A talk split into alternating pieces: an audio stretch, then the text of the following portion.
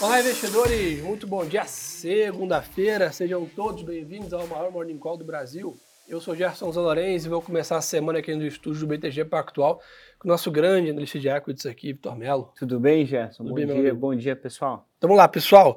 Antes de falar aqui do, do mercado, né, lembrar a todos, essa semana começa o nosso grande evento CEO Conference, né? Terça e quarta-feira aí, dois dias inteiros aí de painéis com grandes né, presenças aí, com o próprio ministro Fernando Haddad, André Esteves, né, Roberto Salute, nosso CEO aqui do banco, né, Scott Galloway também, que é uma presença ilustre, falando sobre inteligência artificial, esse debate que está bem aquecido nesse momento, o próprio grande investidor americano Bill Ackman. Então, turma, está imperdível esse, esse nosso evento, online, gratuito, é só se inscrever aí, o link está no, no canal do YouTube, está no Instagram do banco também. Então acho que todo mundo pergunta para a gente, pô, quais são os eventos que a gente aqui não perde, né? Tá aí um deles, né? Onde a gente consegue consumir um conteúdo de muita qualidade para entender grandes perspectivas para esse ano, seu conference do BTG, galera. Vamos ao que interessa, meu amigo? Vamos lá? Vamos lá, pessoal. O mercado amanhece. Né? Primeiro, duas questões. Né? Um, digerindo um pouco do final de semana do payroll mais forte na sexta-feira. Né? E aí, somado a isso, o próprio Jeremy Powell, o presidente do Banco Central Americano, veio novamente com um tom pouco menos animador, vamos dizer assim, em relação à política monetária americana. Né? Entrevistas, né, alguns né, canais internacionais, né, ele comentou que talvez ainda é cedo né, para discutir queda de juros, apesar de, entre aspas, quase todos os membros do FOMC né, avaliarem que os juros serão cortados em algum momento esse ano, ele não disse quando, além disso, disse que há um perigo né, em agir cedo demais, que o trabalho ainda pode não estar concluído. Né? Ou seja, o que ele quer dizer é que basicamente há um risco de tentar antecipar um movimento e aí basicamente vai esvaziando cada vez mais março, né? É, exatamente, né, Gerson? O, o, o Powell, né, e, enfim, vários, vários chairs também uh, do Fed, eles usam esses programas americanos, né, o 60 Minutes aqui da CBS, é, ele usou lá no, no, no final, no, na pandemia também, para falar um pouco que o, que o Banco Central Americano ele daria suporte uh, aos cidadãos americanos, é, e agora ele usou também aqui para falar um pouco mais sobre essa trajetória de, de, queda de juros. Né? Acho que alguns pontos importantes é que ele evitou falar de, especificamente sobre um soft landing e, como o Gerson muito bem comentou, ele tentou focar o discurso dele em, em balizar um pouco as expectativas do mercado e focar no que o Fed deveria fazer, né? que, é, que é a estabilidade de preços e o pleno emprego. Então, uma vez que você tem conseguido trazer a inflação de fato para a meta. Né? Em 3 e 6 meses você já está até um pouco abaixo dos 2%, em 12 meses ainda acima. É, por outro lado, o emprego, o dado do payroll na sexta-feira, a gente Sim. comentou aqui, foi um dado extremamente forte, pode ser explicado por parte também por revisões uh, da metodologia de cálculo por, pelo BLS, é, mas fato é que foi forte. Então, acho que o Fed aqui ele tem pouco incentivo para acelerar demais esses cortes uh, de juros. Hoje o nosso time aqui macroeconômico, a gente tem seis cortes em 2023, é, perdão, seis cortes em 2024, ainda estou ainda tô no ano passado, seis cortes em 2024, mais três em 2025. É, acabando com a taxa de juros em perto de, de 3,125, né, no meio do range. Então, o, nosso time macro está até um pouquinho uh, uh, mais hawkish do que o mercado, que vai em linha com esse posicionamento do Fed e, mais uma vez, também em linha com esse posicionamento de, de uma maior probabilidade de corte uh, em maio do que em março. Né? E aí, eu acho que esse talvez é uma discussão bastante interessante, porque se a gente pega na, na curva há um mês atrás exatamente, você tinha 64% de probabilidade do primeiro corte ele acontecer em março. Hoje, é, a gente está com basicamente 15%, né? Então você teve uma queda aqui de quase 50% em praticamente 50 pontos é, percentuais, né, em praticamente uh, um mês, dadas essas novas falas, os novos dados que, que saíram, pessoal. Eu acho que isso explica bem o que a gente vem comentando dessa performance né, nesse início de ano bem mais difícil para mercados emergentes e principalmente também as moedas. Né? Então, ah, Gerson, mas a S&P está na máxima histórica, né? Então, lembrando, né, principalmente a concentração na parte de tecnologia, drivada por uma temporada de balanço bem positiva lá fora. Acho que isso que leva a essa situação que a gente vem comentando de uma aversão a risco de um lado e mercados lá fora próximo da máxima histórica, uma questão específica setorial americana de exposição à tecnologia. Então hoje o mercado amanhece leve queda lá fora, o S&P cai 0,20, o Eurostock está de lado, naturalmente o mercado com um pouco menos né, de apetite a grandes posições, começo de semana, vindo de uma semana bem carregada semana passada, como a gente comentou aqui agora. o que chama a atenção é o fortalecimento do dólar com a abertura de taxa de juros nos Estados Unidos. O 10 anos voltou a negociar a 4,10 e a volta é impressionante, turma. Terça-feira, se não me engano, passada, estava 3,78 né, o 10 anos. Então já voltou para 4,10.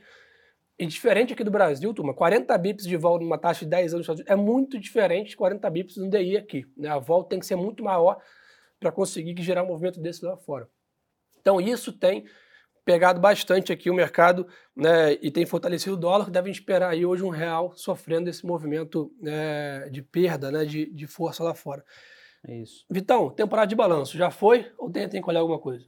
Gestão, acho que o, o, o, grosso já foi, é, é, pelo menos a maior parte, né, em relação às principais companhias. Falando de market cap, na verdade, 50%, praticamente 50% do S&P já divulgou, na verdade, um pouco mais alto do que isso aqui, entre 55% e 60%. Essa semana a gente tem mais um percentual importante, mais ou menos 15% do índice, e aí a gente chega em, nos 74% até o dia 9 uh, ah, de fevereiro. É, acho que o, o, importante aqui né, é exatamente o que você comentou, né, Gerson? De fato, a temporada de resultados ela continua bastante forte. É, o, a, as empresas elas têm mostrado uma dinâmica ainda muito benéfica em relação às principais companhias, né, aquelas mais conhecidas como Mag 7, que têm drivado de fato essa performance do, do S&P. É de se chamar muita atenção. Uh, esses, esses patamares que tem atingido justamente porque isso tem sido muito explicado por uma performance operacional muito forte. Então não foi uma expansão de múltiplo que justificou essa expansão muito grande das Magnificent Seven. Eu acho que o principal, acho que o principal ponto aqui, o principal local de discussão é, de fato, pois dado que essas empresas elas ganham maior participação no índice amplo, no S&P, o índice, ele obviamente, ele precisa tradear num PI mais alto, uma vez que essas empresas Sim. são empresas de crescimento e elas têm uma participação um pouco maior. Então, isso tudo alinhado, é, a gente acaba vendo o S&P ele negociando perto do justo aqui, Gerson. Boa. Pessoal, aproveitar para para acelerar o global aqui para o Brasil logo, tem bastante coisa para a gente comentar. Então, o petróleo hoje está com uma leve queda, negociando aí a 72 dólares aqui o WTI e o Brent está 77. O minério também acompanha esse movimento, meio por cento de queda, 125 dólares a tonelada, mas aqui com poucas novidades em relação a isso. Bitcoin tem uma leve alta de 1%, 43 mil dólares. Vamos para o Brasil, tem bastante coisa para a gente comentar aqui, turma. Aqui a agenda bem carregada, diferente da última semana, então destaque, anote aí, pessoal. Amanhã tem ata do Copom, Vendas no varejo na quarta-feira, IPCA na quinta e volume de serviços de dezembro na sexta. Então, terça, quarta, quinta e sexta, todos os dias com dados importantes, principalmente aqui, o IPCA na quinta e volume de serviços também importante, né? dado que essa questão toda do debate de inflação bem enfocado no núcleo de serviços aqui, um pouco mais né, resiliente ainda nesse momento. Então, somado essa agenda grande na parte macro, temporada de balanço ganha corpo aqui no Brasil. A gente sempre comenta que a gente fica umas duas semanas ali atrasado em relação aos é. Estados Unidos. Então a gente começa com tudo nessa semana. Nessa, né, no mercado fechado, na verdade, saíram os números aqui do BTG Pactual, com 2,8 bilhões de reais de lucro no quarto TRI, 10,4 no ano, uma alta de 25% na comparação mensal, e acontece às 11 horas da manhã a teleconferência aqui com os investidores. Além disso, né, teve resultado também do Banco do Brasil. E para hoje à noite ainda tem balanço do Itaú, Cielo, Banco BMG e segue a semana com Tim, Bradesco, Clabin, Banco do Brasil, Multiplan, Uzi Minas, entre outros. Né? Vou deixar para comentar no dia, senão a gente fica falando um monte de nomes aqui. Mas temporada de balanço começa aqui no Brasil. Somado a isso, relatório de produção da Petrobras também na quinta-feira. Então, Vitão, ficar de olho nessa parte aqui também. A gente ficou falando muito de, de parte internacional, temporada é. de balanço, ficar de olho aqui também, né? Não, exatamente, né, Gerson? Até porque, é, até no relatório que a gente sempre solta toda, toda segunda-feira sobre, sobre a parte internacional e, e, obviamente, também vai começar a valer aqui para a parte nacional também, para o onshore também. É, mas a gente passou basicamente um ano e meio, quase dois anos aqui, comentando a importância do cenário macroeconômico. Sim. E esse cenário macroeconômico tem estado um pouco mais benigno e um pouco mais claro de quais serão os próximos passos, né? depois de, de uma pandemia, de alguns eventos geopolíticos relacionados, de alguns conflitos em diversas áreas do mundo, Europa, Oriente Médio. Então, parece que o fronte macroeconômico está ficando um pouco mais calmo, e uma vez que esse front ele fica um pouco mais calmo, o micro, ele obviamente, ele ganha é, mas... importância. É, tanto é que na semana passada a gente teve a fala hawkish é, que pode ser considerada a rocket do Powell durante a semana, mas os resultados de Meta e Amazon eles acabaram se sobressaindo e sendo um driver mais importante para o S&P do que de fato a fala do Powell. Então, trocando em miúdos aqui é que de fato a gente tem visto crescer a importância de acompanhar o cenário microeconômico. E aí entra tudo isso que o Gerson comentou, né? O BTG Pactual divulgou os resultados hoje, a gente tem bastante divulgação importante ainda hoje e durante a semana, grandes bancos, grandes empresas de telecom também. É, então, acompanhar essa dinâmica acaba sendo vital também para um ótimo acompanhamento do mercado. Show. E somado a isso, pessoal, hoje volta congresso né, do recesso aí de início de ano, apesar né, da gente ter grandes expectativas de avanço só após carnaval, então Brasília volta aos trabalhos agora nessa semana, e o ministro de Portos e Aeroportos, Silvio Costa Filho, disse que o fundo de 6 bilhões de reais para resgate setor aéreo e o programa Voa Brasil virão após o carnaval. Essa semana é bem mais lenta em Brasília ainda, óbvio, é uma volta ainda mais gradual dos trabalhos por lá, então vamos esperar realmente algum avanço pós-carnaval. Então é ficar de olho nessa temporada de, de balanços e essa grande bateria de dados aqui na parte local, com de novo, vendas no varejo na, amanhã, desculpa, ata do Copom, vendas no varejo na quarta, IPCA de janeiro na quinta e volume de serviços de dezembro na sexta. Tá? Então, bem importante para a gente ficar de olho. E a parte corporativa ainda também segue bem agitada, tá, pessoal? A Ares e o Grupo Soma confirmaram a fusão né, ontem à noite das duas companhias. A Vale adiou para essa semana a decisão sobre né, a presidência, né, sobre o próximo mandato aqui da presidência da companhia, mas ainda sem dia confirmado. E a Redditor informou também que não está participando da negociação para a compra da DASA. Lembrando, a DASA veio semana passada anunciando que procura um sócio, né, um investidor estratégico, até vendo total da companhia aí é, a mercado. É, mais algum ponto, Vitão, que vale para a gente ficar de olho, meu caro? Fora tudo isso aí que a semana começa agitada? Não, acho que, acho que de fato, Gerson, tem alguns pontos que a gente tocou aqui que eles são, que eles são de vital importância para o investidor. Né? Acho que primeiro deles é a CEO Conference amanhã, então a gente tem dois dias extremamente importantes de, de bastante uh, discussão.